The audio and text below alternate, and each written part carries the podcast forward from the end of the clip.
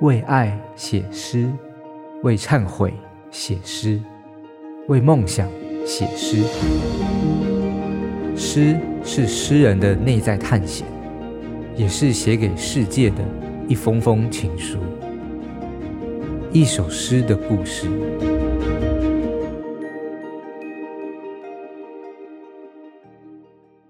Hello，大家好，我是萧宇翔，我要和大家分享一首我的诗。这首诗叫做《万华行》，那它收录在我的诗集《人该如何烧入黑暗》这本书当中。啊，会写《万华行》是因为一开始在东华大学的时候，在吴明益老师的课堂上，我选择了蟋蟀的象征的流变来做研究。后来发现，蟋蟀其实跟人类有着非常密切的关系，在不同朝代上反映出不同的生活上的连结。我就用蟋蟀这个意象写了《万华行》这首诗。在蟋蟀意象的流变里面，它一开始在汉语文学中是悲秋的象征，因为随着秋天来到，天气越来越冷，蟋蟀就会聚到人类的房屋边。一开始在草地啊，后来慢慢到了门边，最后进到床边啊。人类悲秋的这个情感就跟蟋蟀越来越近的这个叫声产生了连结。后来蟋蟀有了一个称呼叫促织哦，哦，是因为唐宋开始，中世纪的汉民族的手工艺越来越发达。那蟋蟀它腿部跳跃的这个动态的形象，它其实神似于纺织机的运作模式哦。那当我读到了蒲松龄的小说《促织》之后，我才发现蟋蟀的一个新的连结哦，那就是劳动的压迫所带来的痛苦，以及在这样的一个社会结构下，一个小孩子的心情。那蒲松龄的《促织》，他讲述一个男人被课税哦，但他却缴不出税金，所以他要去抓蟋蟀来补税。原因是因为以皇帝为首的官僚机构就非常喜欢斗蟋蟀这个娱乐活动。那故事的冲突发生在男主角他好不容易抓到了一只很大的、很漂亮的蟋蟀。蒲松龄他的文字里面形容它是青象金翅、青色的头、黄金般的翅膀这样的一只蟋蟀。主角本来用盆子细心养着，却被他的儿子抓来玩，不小心拍死了。那爸爸不在家，妈妈就跟小朋友讲说：“哎，你的死期到了哦，等你爸回来，看他怎么收拾你。”结果爸爸回家之后发现，哎，这个小朋友竟然投井自杀，但没有死，人整个呆掉了，跟植物一样。那故事的后半段其实可以预想的，它是中国故事的那种大圆满结局哦，就小孩子化身成了一只小蟋蟀，那父亲往上沉，沉上去，小蟋蟀很厉害啊，甚至到最后面打赢了公鸡。皇帝看了这个斗蟋蟀，觉得很满意，就大大赏赐了这个父亲。那最后，小孩子的魂魄也回到了身体哦。但读完这个处置的故事之后呢，我一直很在意那个失魂落魄、跳井自杀的这个小孩子哦。就我想，我这一代的孩子在二零零八年金融风暴的时候，大概都感受过这种压力，就整个国家的经济崩塌了，但我们不知道发生什么事。我们只知道，哎，父母看起来快要疯了，压力非常大的那个表面的状态，但我们并不知道实际上发生了什么事，只觉得说，为什么平常很小的事情，最后面却像闯了大祸一样，惹得他们很不高兴呢？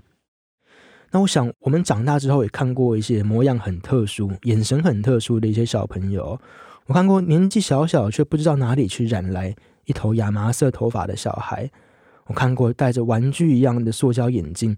背着彩色塑胶的水壶，但是和大人讲话起来很会讨价还价、对答如流、冰雪聪明的那种孩子，我非常着迷于观看这些看起来非常年幼，但其实心智非常超龄的小孩子，为此而乐此不疲。那我想这首诗其实就是写给这些小孩子的。我写一个成年人，像我这样的成年人，在万华的这个游戏间里面打电动、玩这个赛车。但有一个聪明顽皮的小孩子，他进到游戏机里面，想要来踩这个赛车，想要跟我一起玩，但他发现他踩不到，踩不到油门的踏板，所以他的脚在那当中一直空踩。这空踩的形象其实就连接到了前面所说的，就促织的纺织机的形象。但我想，这个也是一个小孩子他在成长过程中，他无法长大，他的脚不断想要变长，但是不断踩空的这样的一个形象。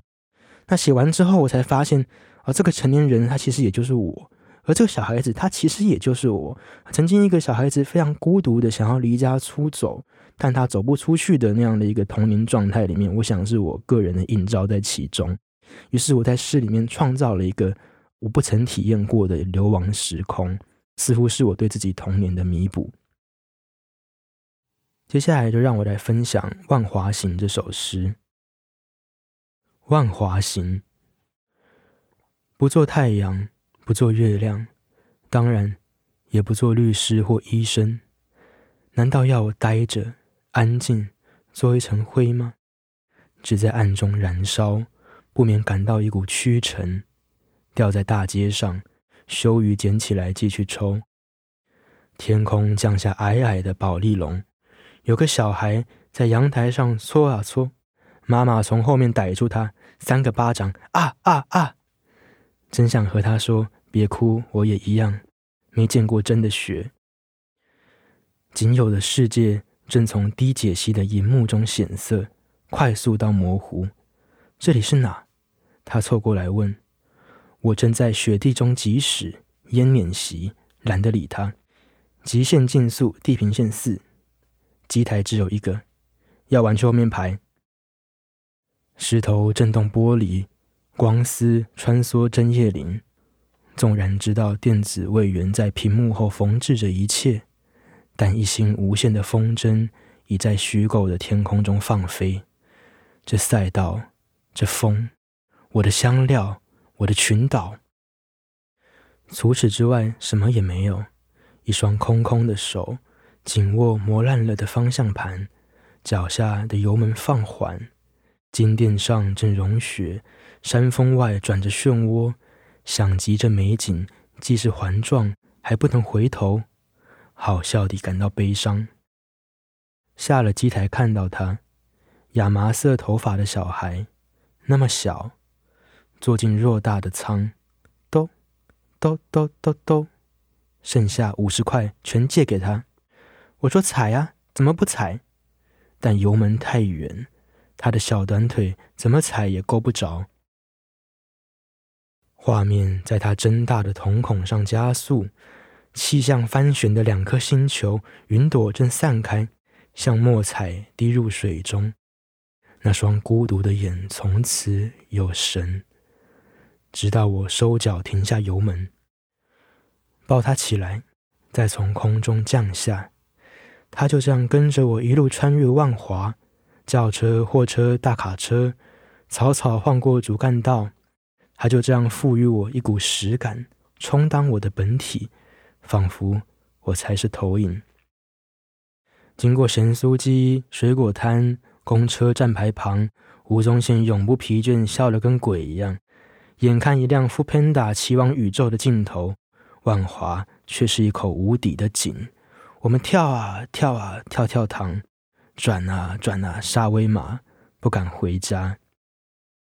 故事也能结束在这，但我已牵起了那小手。怎样小的手会有这样痛苦的心灵？应该问：怎样痛苦的心灵会有这样小的手？真想和他说：别怕，我也一样，没见过真的家。想听、爱听，就在静好听。